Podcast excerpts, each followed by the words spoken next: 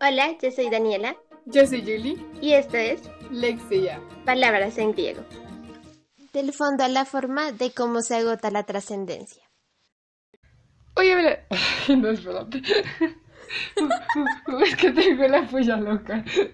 bueno, no, este es un episodio lleno de risas, ¿no? En el episodio de hoy vamos a compartir nuestros escritos usando el interruptor de, de cómo se agota la trascendencia. Cada una realizó una narración y lo que vamos a hacer es que vamos a reaccionar a la narración de la otra y después cada autor va a explicar más o menos cómo fue el proceso de creación y también cuál es el mensaje que hay eh, detrás de lo que escribió. De cómo se agota la trascendencia. Bogotá, Colombia, julio 19 de 2019. En un mar de masas yo no veo personas solamente. Veo historias con pies y cabezas asomándose por entre las entradas de las tiendas, escondiéndose al doblar las calles, amontonándose en los buses. Además de historias, veo también marcas. Las personas dejan marcas en otras personas. Si me preguntaran cómo se ven estos sellos, los describiría como manchas de pintura. Estas manchas tienen colores, formas, despreocupadas y diferentes tamaños. Algunas personas están llenas de manchas, algunas tienen muy pocas. Más allá de escritos congelados en el tiempo, de grandes hazañas, las manchas son nuestra forma de trascender en otros.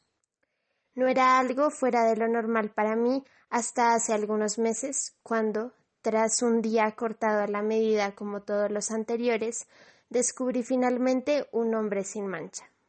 Sentada en el borde de alguna acera, escuché el sonido más solitario y triste, el más frecuente estos días. Conteniendo el aliento, los transeúntes se quedaban boquiabiertos frente a la ventana de un café internet que tenía un televisor prendido en la transmisión de noticias de un canal nacional. No volteé la mirada, ya sabía lo que había pasado. Ya iban tres en un solo mes. Tres almas se había llevado el tiempo al exilio mientras en la tierra las nuevas generaciones peleábamos por un lugar en la historia pareciendo fracasar en cada paso y perder cada vez más aquello que el viento se llevaba con las voces de los ausentes. No puede ser, un muchacho tan joven, su familia, sus amigos, tantas personas que deben estar devastadas.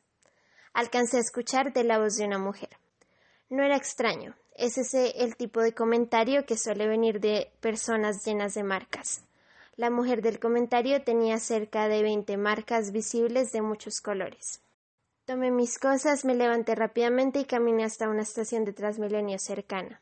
Sabía a dónde iba, sin embargo, ya daba cada paso más con la cabeza y con los pies que con el corazón y la conciencia. Un escalón, dos, tres, la tarjeta para el pasaje. En cada rostro veía reflejadas a las mismas dos personas. Una atrapada en el pasado, triste y melancólica de la doliente realidad que, por miedo o por cobardía no se atrevía a salvar. La otra, abrumada, tratando de pensar, de resolver el crucigrama de aquello que debía hacer para salvarse a sí misma de la ola de levedad que la perseguía. Ambos tipos de persona con por lo menos una visible mancha, y yo que ni cuenta me daba de lo cerca que estaba de la levedad que tanto les preocupaba. En el rostro de una tiquetera había desesperanza, aburrimiento y sometimiento a la dura y fría rutina.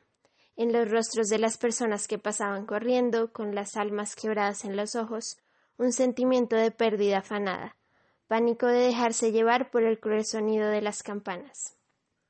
En aquellos que iban y venían se percibía la indiferencia cegadora que les ha borrado la fe, y los ha llevado día a día por el camino de la cotidianidad decepcionada, una que se niega a la posibilidad de que exista un futuro con nuevas huellas imborrables. Pero yo no lo sabía todo. Bus B74 se abrieron las puertas, salieron las personas. Entré más empujada que por iniciativa propia. Un asiento libre, milagro, lo tomé. El vaivén de las personas paradas en el bus parecía una somnolienta canción de cuna. Las manchas de diversos colores no impiden que luego de tantos años ya vea la vida en grises azulados. De repente, ante un hueco en la calle, terminé empujando bruscamente al hombre a, mi lado. Lo siento, señor, dije rápidamente. Da igual, señorita. No es la primera vez que me empujan en un transmilenio, respondió con expresión despreocupada. Me quedé mirándolo más de lo normal, más de lo que cualquiera de esos tantos transeúntes empujones a los que se refería se hubieran quedado mirándolo. Había algo que no me permitía quitar la mirada de su piel. Una y otra vez mis ojos viajaban sobre la superficie sin notar qué era, hasta que abrí los ojos como platos y quité rápidamente la mirada. El suelo fue el lugar seguro para mis ojos mientras mi mente daba vueltas sobre lo que acababa de descubrir. Este hombre no tenía ni, ni, una sola mancha visible.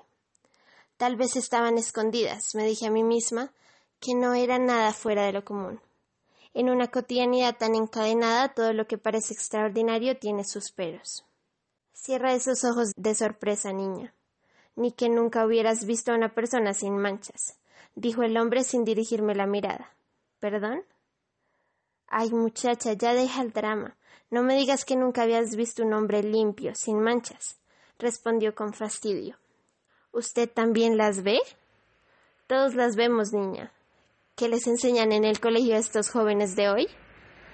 Mis padres no, mis amigos nunca les he preguntado, pero no, dije ya demasiado extrañada. Será porque ellos sí tienen manchas, dijo el hombre parándose de golpe probablemente ya cansado de hablar con esta chica al parecer ignorante y preguntona.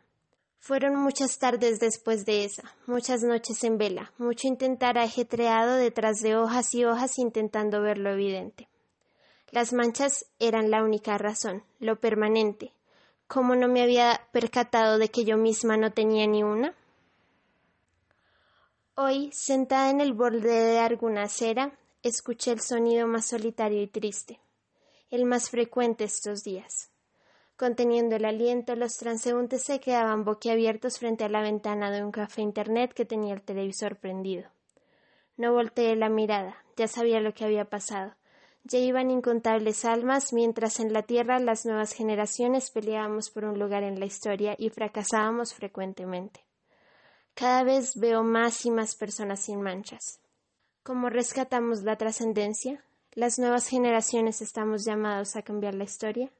Tal vez estamos condenados a ser los responsables de que ya no pueda salvarse del presente intrascendente. a mí me encantó. O sea, por favor, por favor. Me encantan demasiadas cosas. Estaba cada vez que leías algo, me sentía como cuando tienes un buen libro y vas a subrayar como solo lo importante y terminas subrayando todo el libro. Así. Así.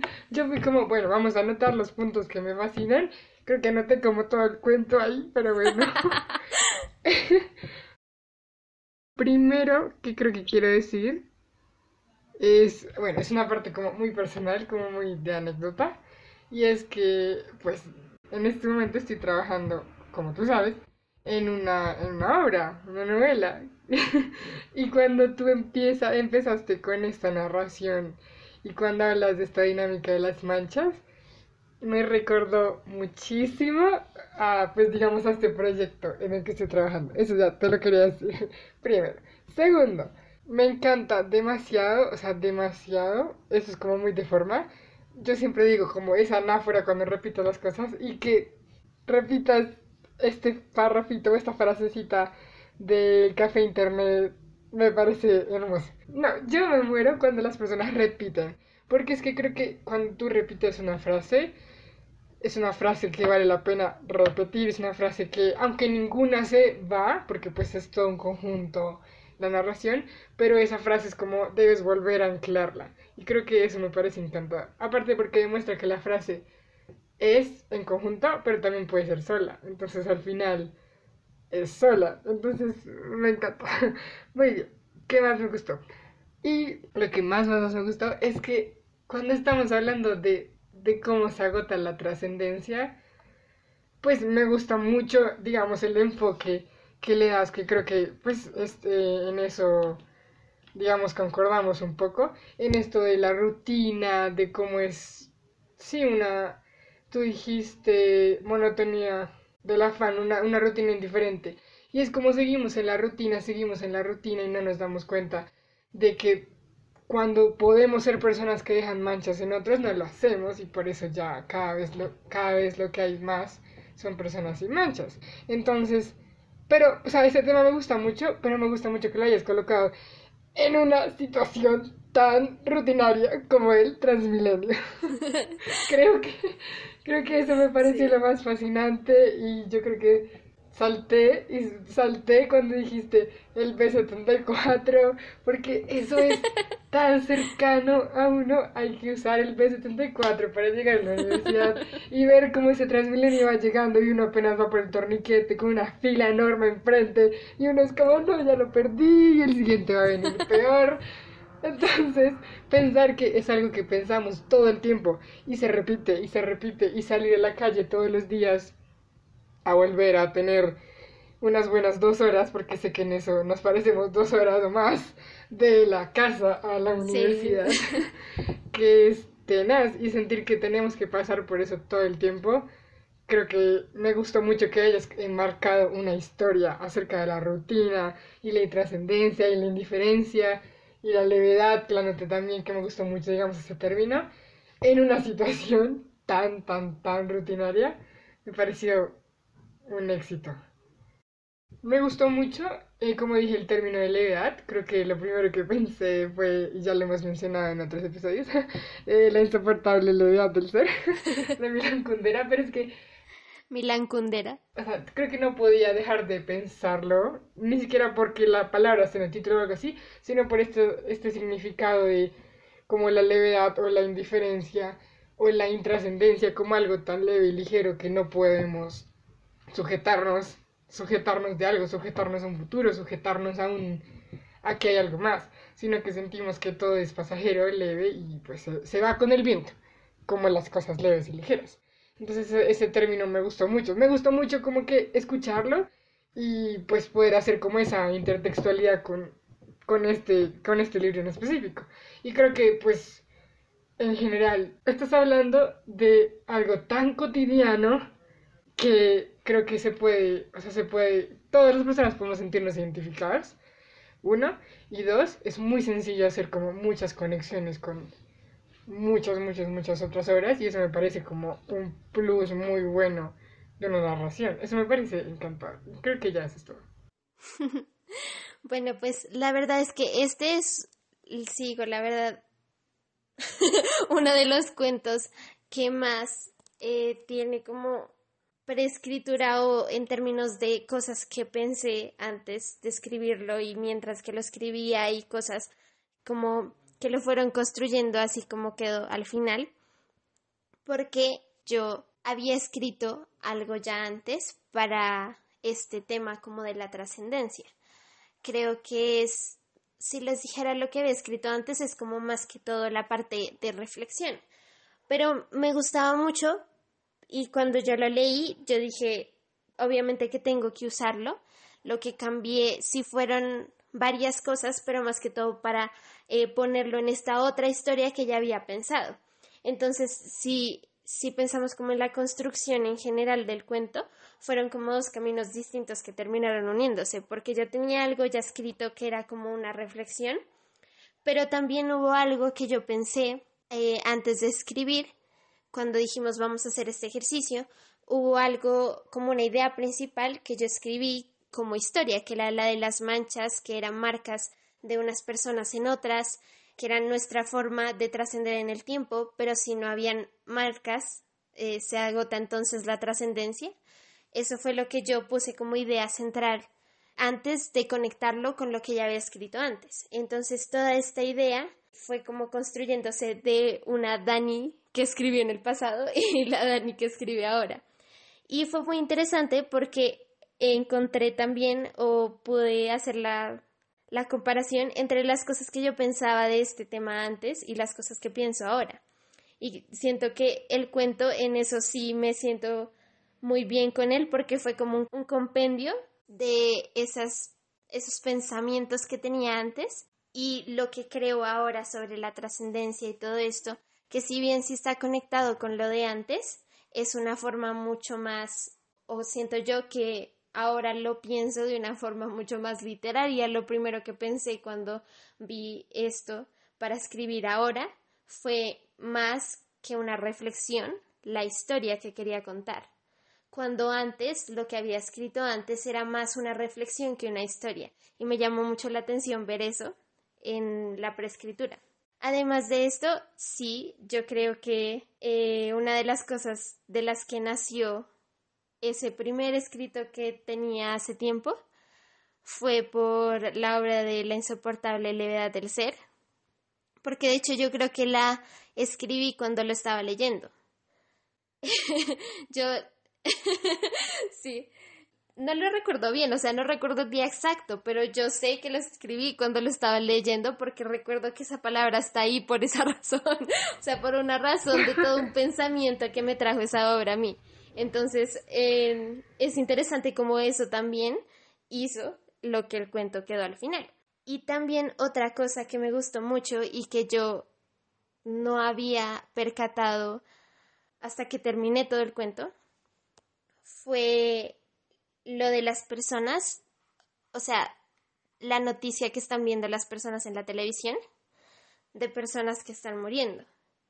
Y lo, o sea, lo que a mí me llamó la atención y lo que no había comprendido todavía cuando releí lo que había escrito sobre eso, era que eso también tenía una función en este tópico de la trascendencia. Y como cada vez es más intrascendente, cosas así que antes o que incluso no antes, sino que deberían ser trascendentes. Eh, la muerte de personas y por eso al final ya no es un número, ya no son dos, ya no son tres, sino al final son incontables personas, que ya cada vez son más incontables las personas que, que se mostraban en la televisión que morían, así como son incontables las que ya no tenían marca. Entonces es como esa desaparición de la trascendencia en muchos lugares del cuento que a mí me gustó y que me di cuenta cuando lo leí, no ahorita, sino cuando lo estaba releyendo, eh, y que me gustó mucho, la verdad, eh, que no recordaba que yo lo había escrito con esa intención. Y además es que a la larga, cuando tú dices que son incontables personas que van muriendo, es tanto estas personas que están muriendo físicamente, y las personas que se están quedando sin mancha también. Eso es otra muerte, es otra especie de muerte diferente. Y a la larga son todas personas que están muriendo, solo que unas de manera física y otras de manera. No sé cómo decirlo.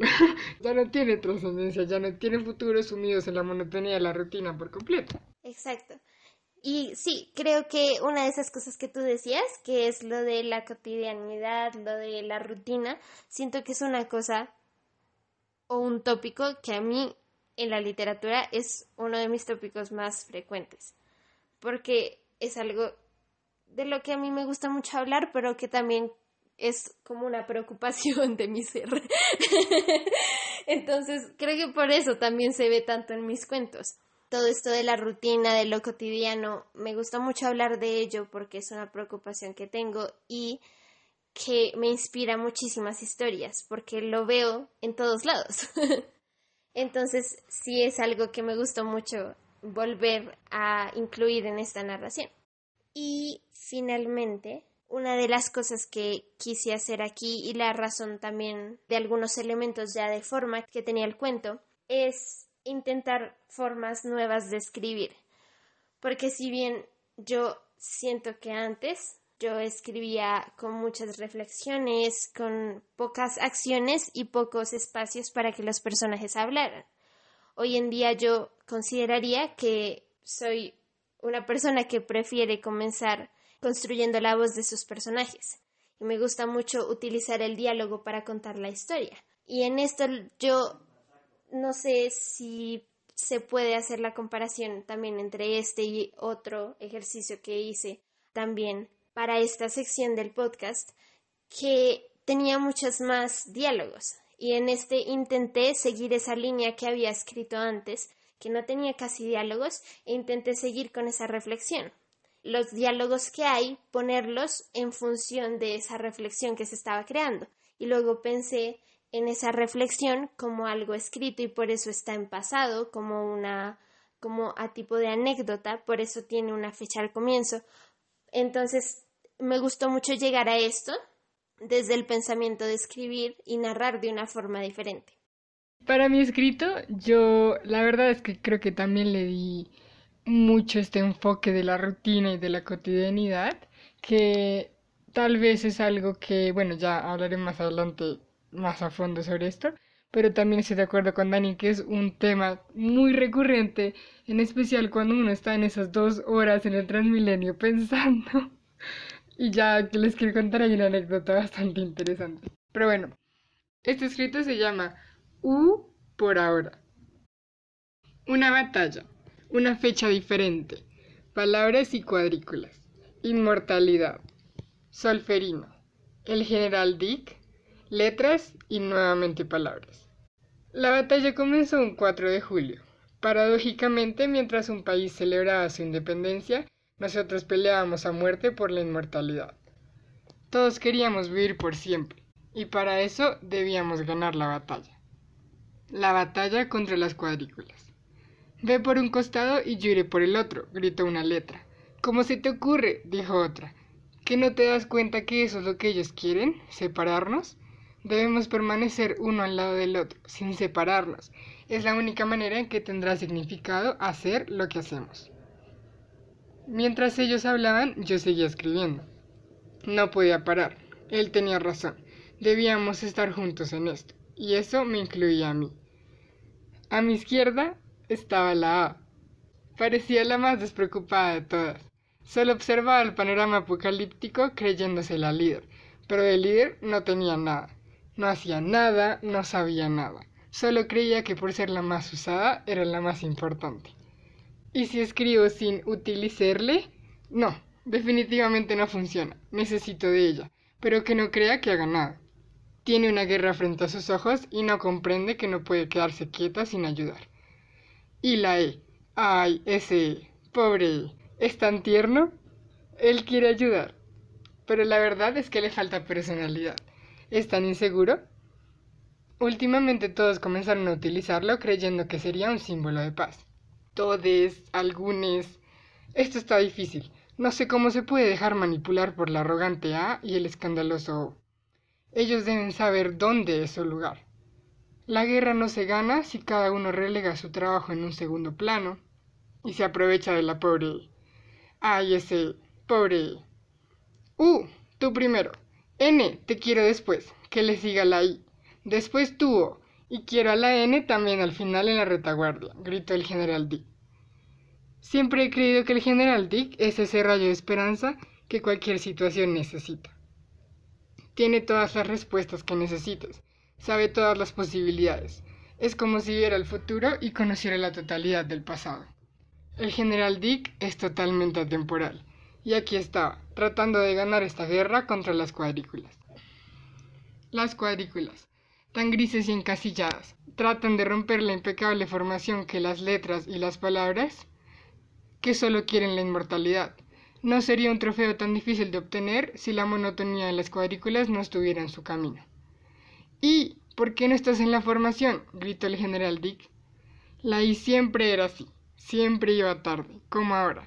El general Dick le está gritando como si no hubiera un mañana, aunque la verdad no sé si lo habrá. Pero y sigue caminando como si estuviera en arena movediza, tan lento. Creo que el general Dick está más desesperado que nunca. Oh, ve y empuja ahí, porque necesito que lleguen ya. Las cuadrículas se están acercando. Oh, el grano, el escandaloso. Todo lo quiere hacer, y no lo culpo. Además, todos quieren que él haga todo. Él solo le hace caso a su público. Y la U, la hermosa U. Solo decir su nombre me hace viajar a las estrellas. El firmamento está contenido en ella. Esas curvas que me enloquecen. Esa sonoridad de su voz. Uh, sencillamente enloquece. Necesito que todos pongan de su parte. Las cuadrículas se acercan muy rápido. Así que ataquen.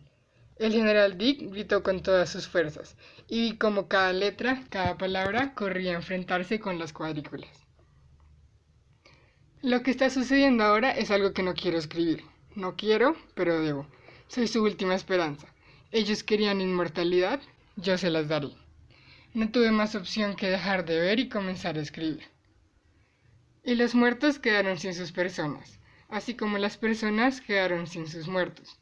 No había persona que pudiera aliviar la suerte de los muertos. No había muerto que pudiera aliviar la suerte de las personas, porque ya no habían personas, estaban muertas. Esta vez Solferino no pudo ayudar. No pudo hacer nada ni por las personas y mucho menos por los muertos. Y no hubo sangre, no hubo hedor, solo ceguera, y no ceguera oscura o blanca, sino verde. ok, ok. Estamos hablando de una guerra y yo riéndome. La masacre fue contra la palabra. La derrota de las cuadrículas fue inevitable al inicio. Las tropas avanzaban con precisión casi geométrica, mientras que las palabras solo fluían tratando de escapar. Las personas quisieron intervenir, pero no pudieron hacer nada. La masacre contra la palabra se extendía, iban muriendo inocentes. Inocentes muertos iban quedando sin sus personas. Todos quedaron con nada. Nada. Poco a poco incluso los vivos quedaban ciegos, y luego de ciegos la muerte era inevitable. Luego de ciegos no podían ver las palabras, y sin ver las palabras era imposible vencer por sobre las cuadrículas. Como dije, Solferino no pudo ayudar. Fue la única persona que ese día no fue persona, fue recuerdo. Pero incluso su recuerdo no fue de ayuda. Saber que alguna vez él había sido escenario de violencia no reconfortaba a las personas, quienes cada vez eran menos. Los muertos quedaron sin sus personas, las personas quedaron sin sus muertos, las palabras hicieron parte de los muertos, la ceguera era la causa de la muerte, todos vieron verde antes de expirar. Yo, por mi parte, no sabía qué hacer.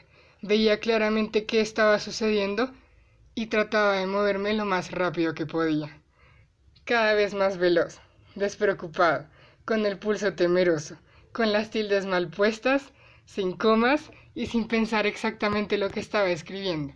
Justo cuando creí que tal vez sí estaba haciendo lo que debía estar haciendo, llegó la ceguera, ceguera verde. No veía nada, no puedo seguir escribiendo. Ni el recuerdo de Solferino pudo salvarme aquella vez, debo seguir escribiendo. Suelto el lápiz, la mano ya me duele.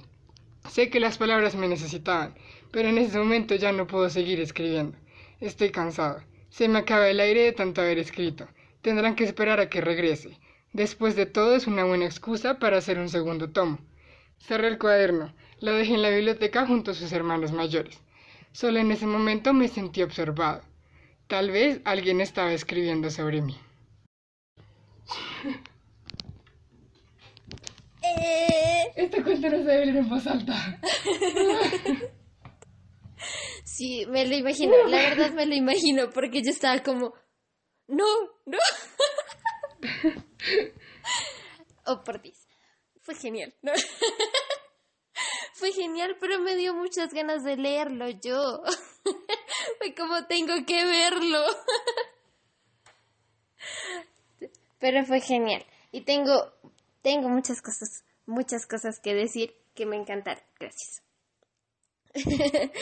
la primera, o bueno, la que primero vino a mí, fue un sentido como de, de ternura y de inocencia cuando se está contando las, las letras, cuando cuenta sobre la A, cuando cuenta sobre la E, la U. Me encanta. Además que tiene no solamente como, como ese tinte de ternura, sino se ve algo muy bonito, que es que eso está al comienzo y como que a, a medida que pasa el, el cuento, tú vas viendo como ya no se ve tanto eso del comienzo que era como una inocencia, sino cada vez es más la voz de este escritor que tal vez podría ser alguien sobre el cual también se está escribiendo, que de hecho es.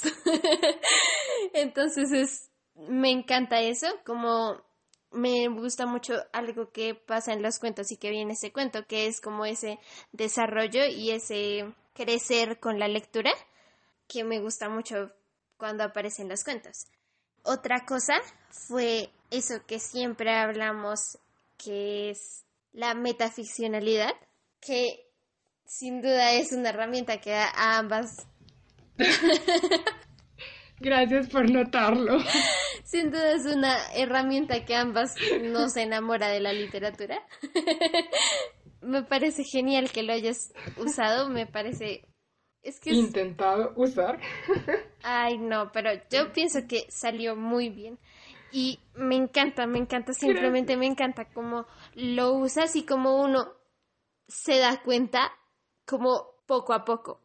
Cuando yo iba por el comienzo todavía no entendía cómo de qué iba la cosa y es como, y es como esa incertidumbre la que te hace seguir leyendo cuando uno lo está leyendo por sí mismo. Pero me encantó que cuando ya iba como por la mitad, yo ya estaba viendo esa, como ese toque de metaficcionalidad que iba a aparecer y me encanta que haya sido así. o sea, apenas lo sentí venir, yo me emocioné. Ay, fue muy, fue muy chévere. Y eh, otra cosa que me encanta es esto que intentaste hacer como de desafiar las formas clásicas de contar. Siento que es algo que hacemos continuamente, pero que en esta narración se nota muchísimo.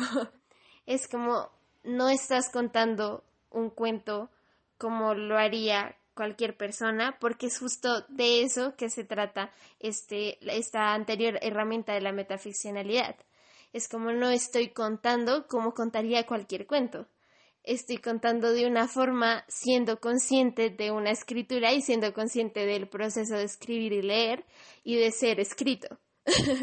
Entonces me pareció genial. Volvemos otra vez a la intertextualidad, así como en el mío estaba eh, la insoportable levedad del ser.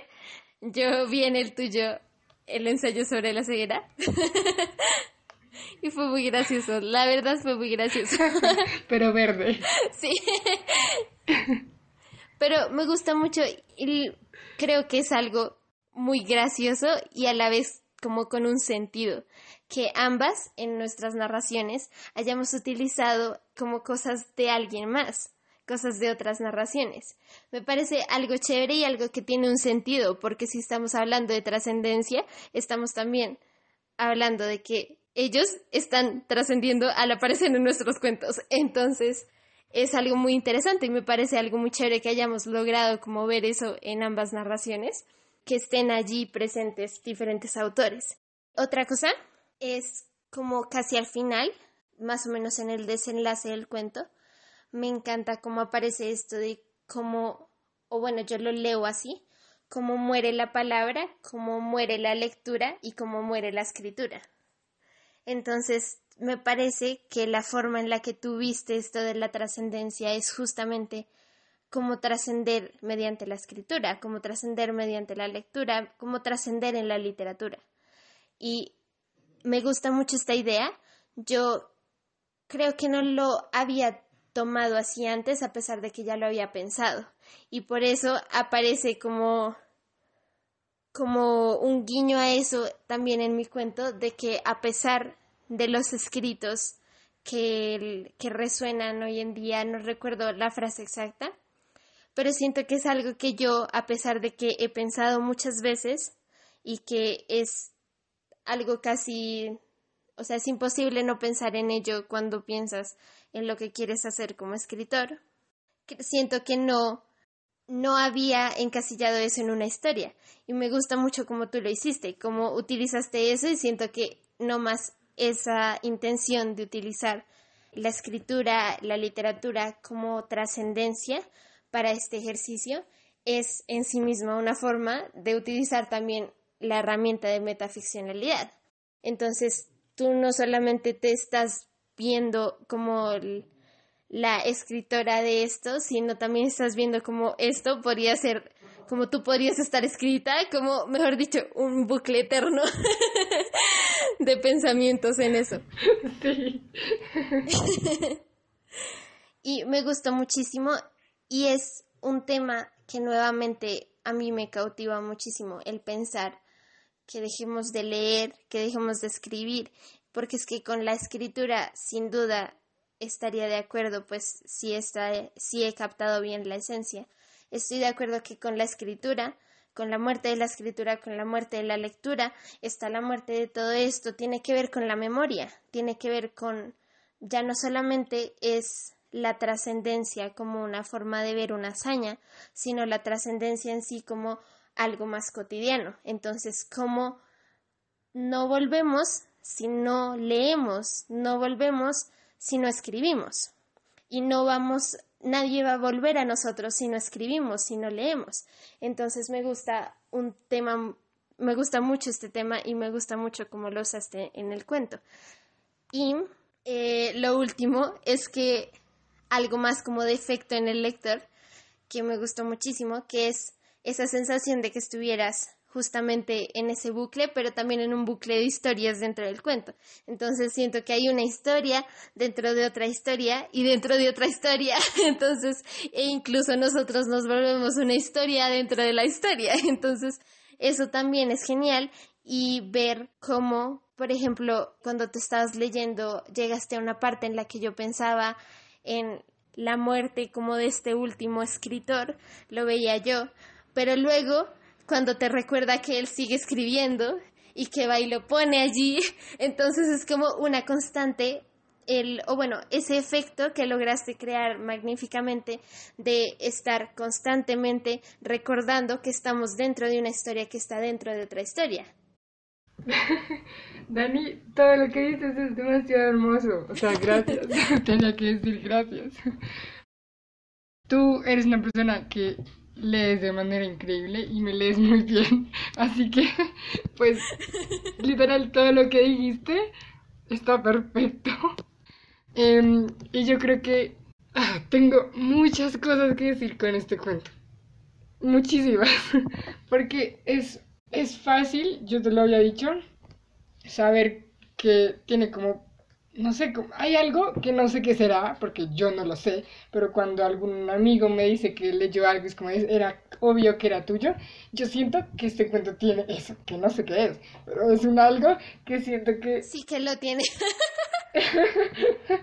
Entonces lo siento, sí, lo siento muy mío, no sé por, no sé cuál es la razón exacta, pero sí siento que si yo no fuera yo y leyera esto pensaría, es muy chulo, pero pues bueno, la razón exacta no lo sé. Pero este cuento, yo lo que quise, bueno, quisiera empezar como por la parte, como decía reflexiva. Y cuando me preguntas de cómo se agota la trascendencia, yo pensé, la trascendencia es inmortalidad. Y la verdad es que para mí es algo creo, que creo firmemente, que la inmortalidad está en las palabras. Y por eso mismo, la muerte de las palabras es la muerte de la trascendencia. Porque digo que nada puede trascender si no es contado y nada puede ser contado sin las palabras. Entonces, digamos que es más o menos ese ciclo, eso que mencionabas.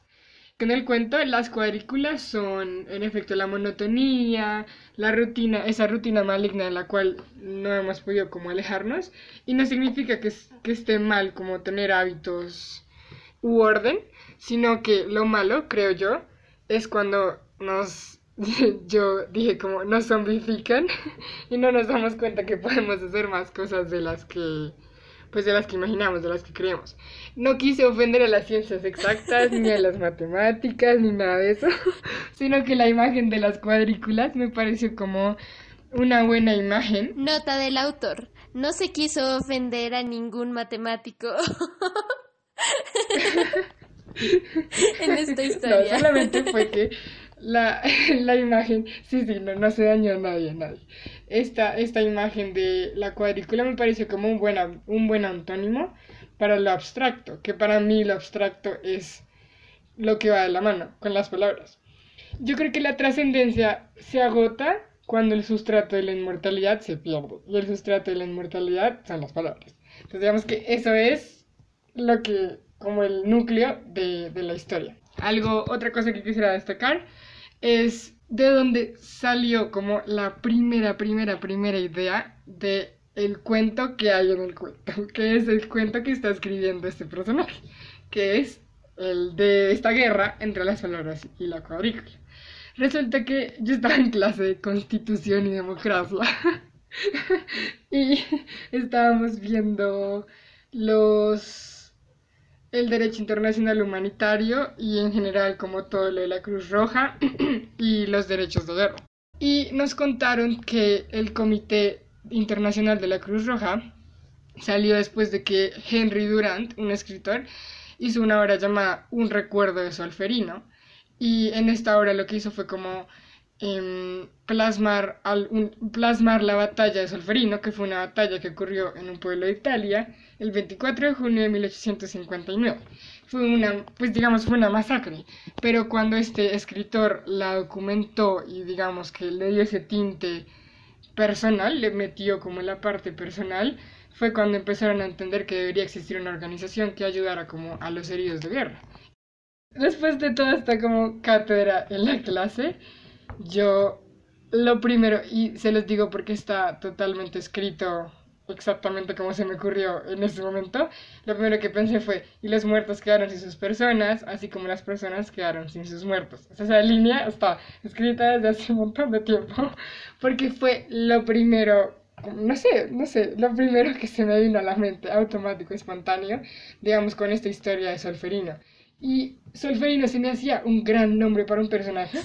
No sé por qué se me hacía un gran nombre. Entonces yo tenía una intención y unas ganas de hacer como de esa frase y de la palabra Solferino como una narración. Pero la verdad, pues avanzó el semestre y pues no escribí nada sobre eso.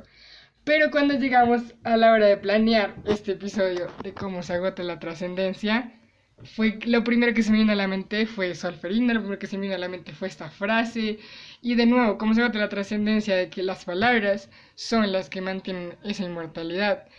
Entonces lo que necesitaba hacer, digamos, para decir cómo se agota la trascendencia era matar las palabras. Y pensé, pues, qué mejor lugar para matar a las palabras si no es una guerra y si no es Solferino. Entonces, la verdad, lo que hice fue también rescatar como esta frase y rescatar como esta idea y traerla a, pues, a este terreno. Yo quería decirlo más hacia el final, pero ya que Dani menciona eh, que ambas sentimos que hay en el, en el escrito de la otra un reflejo hacia otros autores, como esta intertextualidad, y que eso también encarna mucho la trascendencia, también estaba pensando algo parecido y es que me parece muy curioso que ambas teníamos escrito una parte de estas narraciones como que ambas le dimos una oportunidad a esas ideas pasadas. Wow, sí. pues sí, creo que ambas quisimos que lo que escribimos nos dejara una mancha. Entonces, no queríamos quedarnos. O sea, teníamos que tener eso que habíamos escrito y mancharnos con eso y utilizarlo nuevo, darle una nueva oportunidad. Y también a nuestras ideas anteriores, a nuestras lecturas de un libro, a nuestras clases, a nuestros recuerdos de la vida cotidiana. Y ahí es cuando quería decir como el anécdota que dije que quería mencionar antes de empezar a leer. Y es lo de Transmilenio. Cuando yo digo que me encantó esa imagen, Dani, es porque me encantó. Porque yo tengo un gran problema en el Transmilenio. Yo vivo como mi propia película de Matrix cada vez que me monto al Transmilenio. Porque yo no sé pues los que hayan tenido la maravillosa experiencia de montarse al Transmilenio, o pues en general en cualquier otro servicio público, no sé si será así, pero digamos que en los Transmilenios más modernos dicen, son las 5 y 36 del 21 de julio del 2020. Y cuando a mí me dicen esa frase, Oh, por Dios, yo entro como en, no sé, siento que trans, me transporto en el tiempo. Se me hace tan trascendental cuando me dicen, son las tal hora, de tal minuto, de tal fecha. Y tú estás aquí en este transmilenio metido. Es que yo no sé por qué me pasa esto. sí, y tú estás aquí parado, rodeado, despichado de un montón de personas en el Transmilenio. Está buenísimo. no, pero creo que cuando te dicen eso, o sea, creo que si tú paras a una persona en la calle y le dices como, te das cuenta que son las 5 y 37 pm del, ni siquiera sé qué día soy, del martes 21 de julio del 2020 creo que eso te da como un pare, como un alto, como un... Tú puedes que ya te hayan preguntado la fecha mil veces en el día, pero sentir que estás posicionado en un tiempo, en un espacio, y, quién eres, quién has sido, quién vas a ser, yo no sé, pero a mí me enloquece cuando escucho la fecha y la hora en el Transmilenio. Entonces eso, bueno, me encantó mucho eso, digamos, de tu cuento, Dani. Y creo que cuando digo esto de la hora en el Transmilenio, lo, o sea, la anécdota lo cuento para volver a este tema de la rutina y de la monotonía. Como a veces nos, pues por el simple hecho que tenemos que cumplir con ciertas cosas, tomamos los mismos caminos y el problema no es tomar el mismo camino, sino tomar el mismo camino con la misma mentalidad. Yo creo que podemos tomar el mismo camino siempre, pero cuando cambiamos la mentalidad y como la manera de ver las cosas, se cambia todo. Y para mí, digamos que ya muy enfocado hacia el cuento, lo que quería hacer era mostrar que la palabra era el sustrato de ese cambio, que la palabra, la escritura y la lectura son lo que te ayudan como a cambiar cualquier camino que estés transitando. Entonces ya para explicar como detalladamente el cuento. El cuento se trata de un escritor escribiendo. Entonces la narración nos está contando desde la perspectiva del escritor el proceso de preescritura y creación. Él comienza con ideas, él quiere escribir como, eh, de hecho él comienza diciendo batalla, una fecha diferente, palabras y cuadrículas, inmortalidad, solferino, el general Dick, letras y nuevamente palabras. Es como si fuera su lluvia de ideas. Entonces él comienza con decir como sobre qué quiere hablar, hace su descripción de ideas, hace su lluvia de ideas y luego empieza a describir cada vocal. Pero esto que estás, esto que estamos leyendo es su preescritura. Su preescritura es mirar cómo es, cómo, cómo se comporta cada una de las vocales. Y él lo que piensa es, si voy a escribir sobre las palabras, y las palabras como las dadoras de inmortalidad, debo conocer a las palabras. Y la única manera de conocer a las palabras es conocer su personalidad, es crearlas. Así como dice Dani que el escritor se enfoca en crear como la voz de sus personajes, este escritor se está enfocando en crear, si hablar sobre las palabras como su personaje, tiene que ponerse a mirar cómo es la personalidad de cada una de las letras, pero no puede hacer todo el abecedario, no tiene tanto tiempo, así que solo hizo las vocales. Muy bien. Entonces, él comienza a construir sus personajes y nos cuenta con cómo son cada una de las vocales y cómo es el general Dick, que es un personaje que me gusta mucho. Yo, pues no sé si te diste cuenta, pero no es tan explícito, pero es el general Dick, porque es diccionario. bueno. Ah, pues yo, la verdad es que todo el tiempo me estaba preguntando, desde que lo nombraste, todo el tiempo me estaba preguntando cómo se escribiría, porque yo digo, eso me suena a algo, pero tengo que ver cómo se escribe. Por eso dije que quedé con las ganas de leerlo, porque, porque yo me preguntaba, ¿pero cómo se escribe? Sí, y eso es un gran punto. Bueno, General Dick es de diccionario y por eso es el que, comillas, lo sabe todo y tiene como... Es decir, estamos hablando de una guerra entre las palabras y las letras son cada soldado. El único que tiene la habilidad y la fuerza para saber cómo configurar esas letras y que tengan sentido y significado es el diccionario. Entonces por eso el general Dick es como el jefe, el que manda a todo el mundo. Y, pero ahí hago un gran, como una gran acotación con lo que dice Ani, y es que yo también creo que este, este curso tiene que ser leído como, o sea, no funciona en voz alta. Y una de las cosas por las que no funciona en voz alta es una configuración que tiene en los últimos, en el penúltimo párrafo, que ya se las voy a decir como cuando hable un poco más de la forma. Cierro mi acotación. Muy bien, entonces el el cuento que el escritor está escribiendo comienza cuando él dice, no tuve más opción que dejar de ver y comenzar a escribir. Entonces, este escritor ya terminó su preescritura y dijo, bueno, ya están creados los personajes, ya tienen su propia vida, ya pueden irse a batallar, ahora yo tengo que ser mi oficio y mi oficio es ponerme a escribir. Y ponerme a escribir es narrar lo que está sucediendo. Entonces, esa es su creación, esa parte que está, de hecho, pues hay que verlo, pero tiene unos tres punticos que dividen, digamos, la preescritura de la del cuento que está escribiendo este personaje.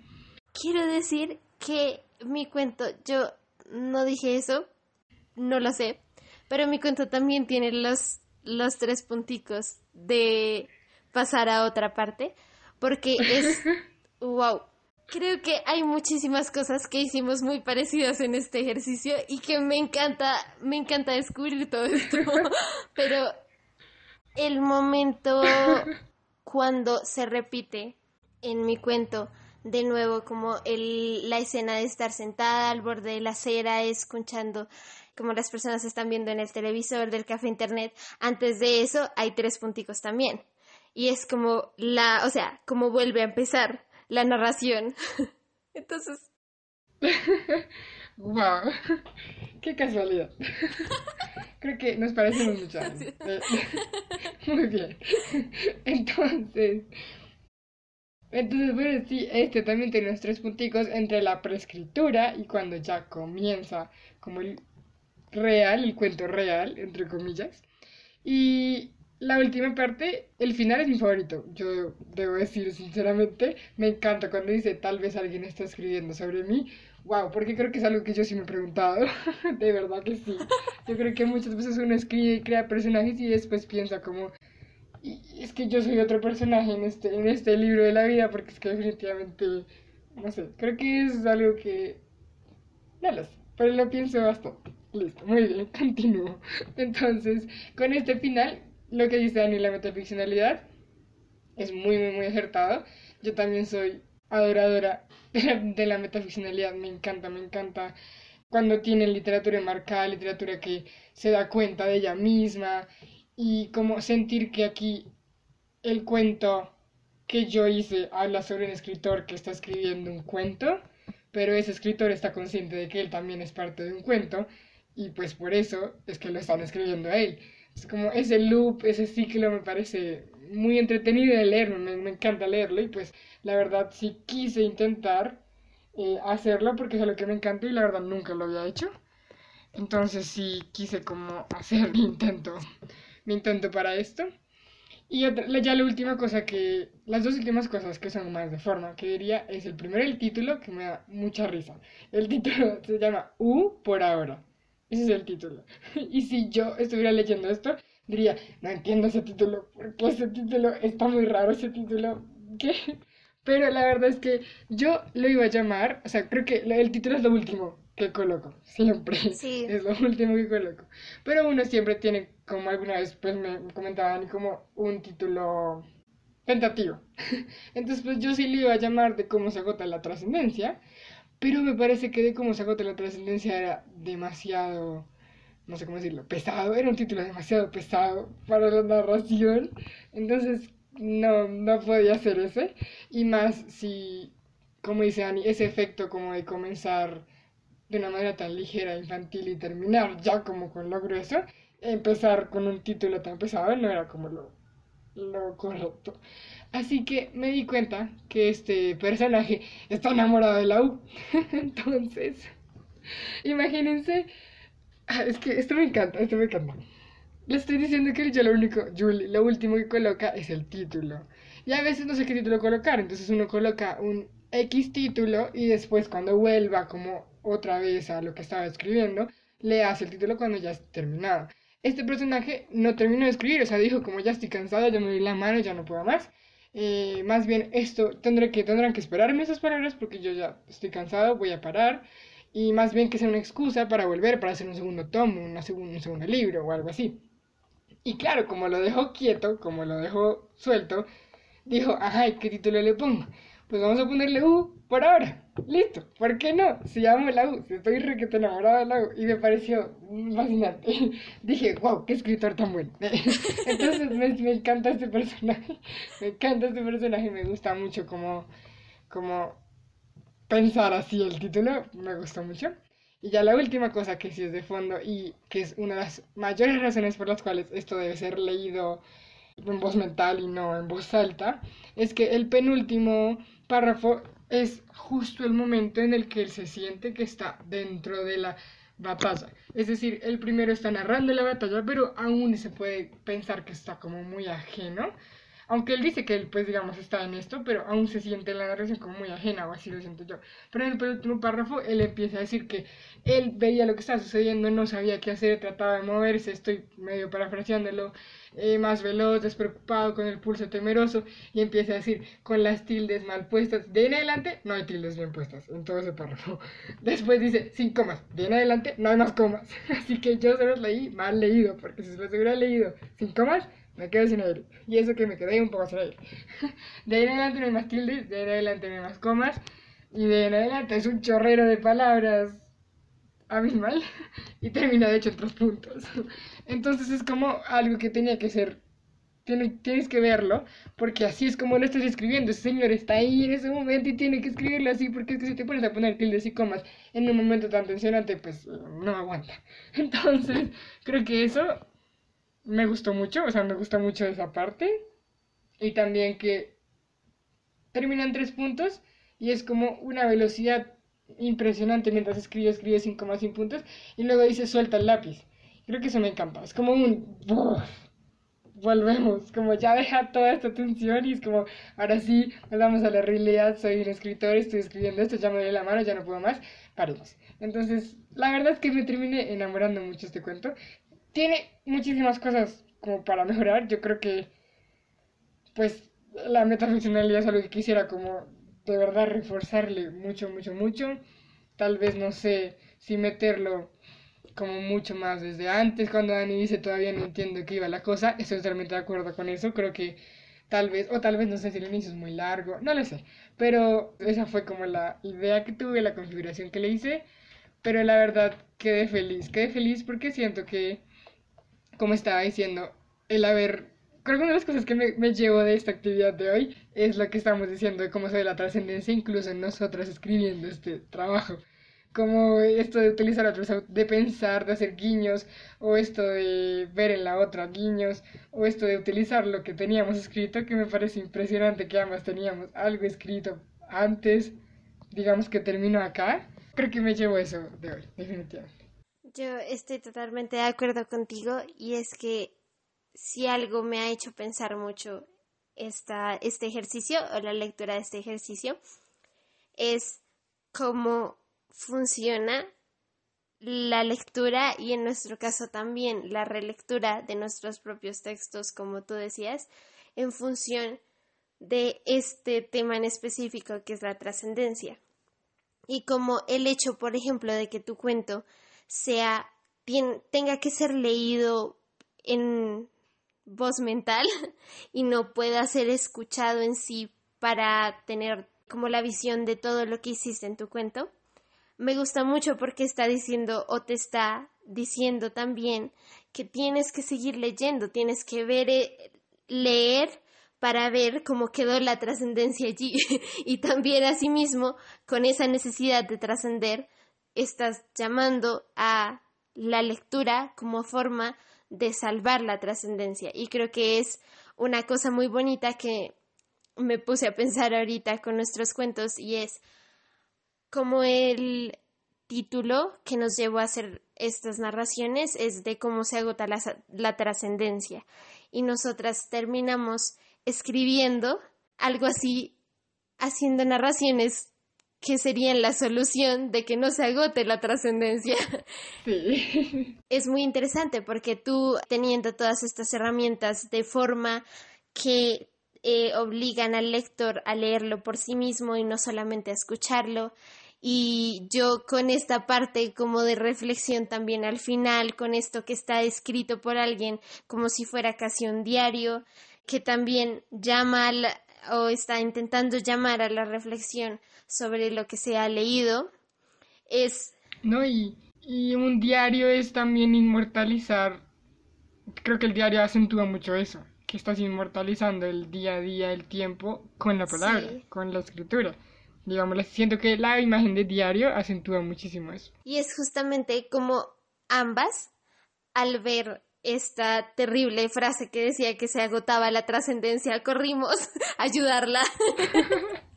Qué bonito, sí. Y me encantó, me encantó muchísimo el ejercicio y darnos cuenta que tenemos tantas cosas en común en esta forma de ayudarla. Entonces, como ambas pensamos en las palabras de formas distintas para ayudar en la trascendencia, ambas pensamos, así como tú decías, en escrituras anteriores y en escrituras de otras personas. Ambas tenemos elementos de forma y siento que es una, una cosa que es muy bonita darnos cuenta de cómo vemos la trascendencia y cómo llegamos a estas narraciones desde ese afán por liberarnos del agotamiento de la trascendencia.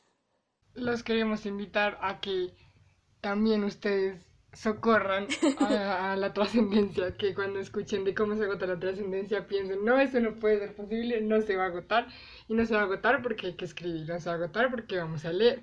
Y quiero terminar con la frase que Dani acaba de decir, que creo que debería ser frase de, del libro. Está buenísimo. Dani dijo, hay que leer para ver. Y creo que eso está... Creo que eso es lo que hay que hacer. Gracias por acompañarnos. Y esto fue Lexia. Palabras en griego. No olviden seguir leyendo.